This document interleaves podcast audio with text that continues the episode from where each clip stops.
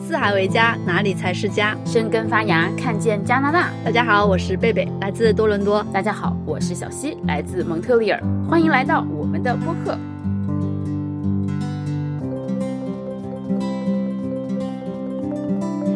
真的很开心，终于录制了我们的第一期节目。然后第一期我们就要聊关于美的话题，是因为发生在小溪身上的事。小溪，你自己来说说吧。好呀，我就往简单里说吧。上个周末不是去多伦多大城市参加了某大型活动吗？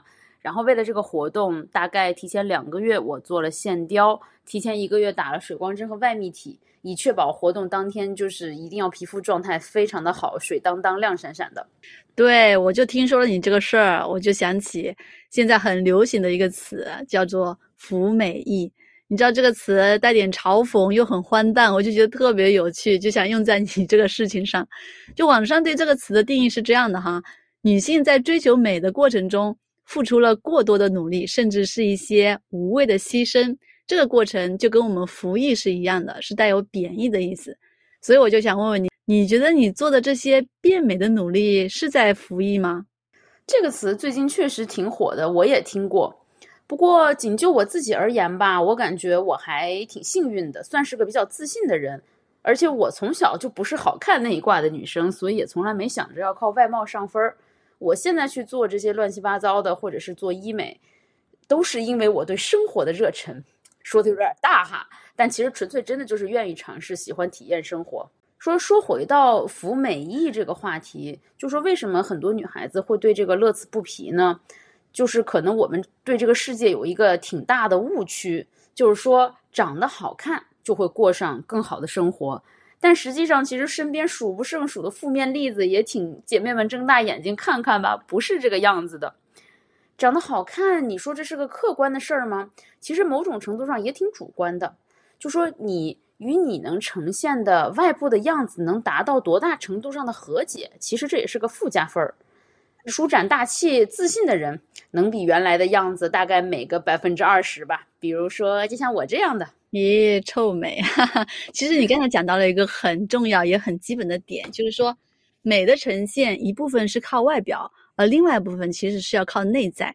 就我想起李泽厚他在《美的历程》里提到过这么一句话啊，他说。所谓漂亮，就是以美如自然景物的外观，然后来体现人的内在的智慧和品格。我就一直很喜欢这句话，就是这个自然之美、智慧之美，都让我特别向往。是这样，没错。但是很多时候，我们在年轻的时候可能意识不到这一点呢，我们就会更多的去追求外貌上的这种美丽。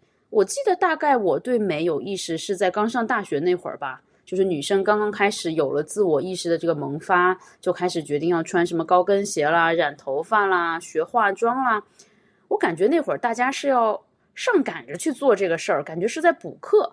就说你想要当大人，你就得去服这个役。对，就是这是一个需要成长和学习的过程吧。一开始我们追求外表美，然后后来年纪慢慢大了，开始意识到哦，原来内在美也很重要，对吧？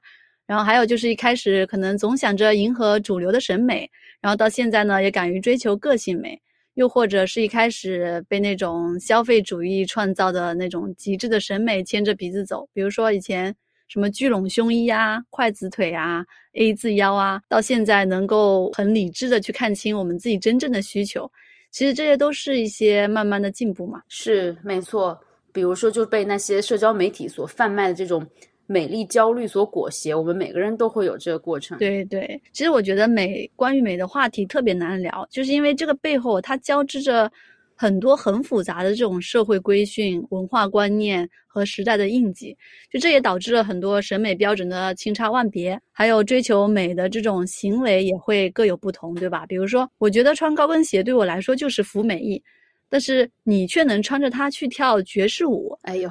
是这个东西，就像你说的，其实美是为了谁，或者如何去追求美，这个途径其实真的有很多种。我是尊重所有的，就是追求美的这种行为都没有问题，但是有一个前提哈，就是说，如果是以伤害自己为前提去做取悦别人的事情，那就太傻，太没有必要了。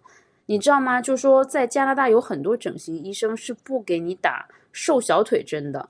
在国内，你知道，多女明星觉得，哎呀，我小腿不好看，要去打那种让小腿很瘦的针，但那样的话，等你老了，你是要摔跤的哦。所以说，重要的还说你要有一个坚定的内心吧，去判定呃你自己想要什么。当然，这确实不容易，需要我们去多读书、长见识、多花时间、花点钱、走点弯路，也就是说去服点役吧。嗯，你刚才提到这个整形医生，我就想起一个还挺好玩的话题，就是。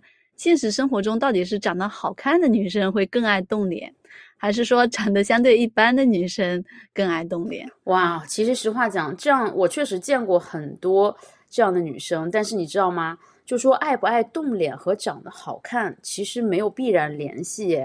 我见过已经很多就长得很好看的女生，她们还要拼命的去做这做那，我看着都觉得哇，好替她们心疼啊，好浪费钱。嗯，那你认识的这个女生，比如他们会去追求内在美吧？或者说他们认同内在美的重要吗？回归到刚才咱们聊的，还是要看这个人有没有一个坚定的内核吧，就是他坚信什么样的东西才是美的。每个人其实获得自信的这个途径挺复杂的。当然，其实你长得帅、长得美是获得自信的一个非常重要的途径。但是我觉得，第一其实是和原生家庭的培养有关。第二，和我们每个人后天的成长和顿悟有关系吧。嗯，就说到成长，我现在发现哈，我有一个很重要的课题是需要去成长的。不知道大家是不是也有这个现象？就是在现实中，我已经不怎么在意别人对我外貌是怎么评价了。就是比如说，我现在出门见人，不管是见男的女的，我一般就抹个防晒霜，涂个口红，让自己气色显得好一点就行了，对吧？但是如果让我把图剖到网上去，我就完全没有这种现实中的自信了，我就开始在网络上服美役，就是要修图啦，然后要加滤镜啦。对，你知道现在网上有个词儿叫网美，或者叫照片嘛，就骗子的骗，就说其实在网络上特别美，但是生活中一奔现就完蛋。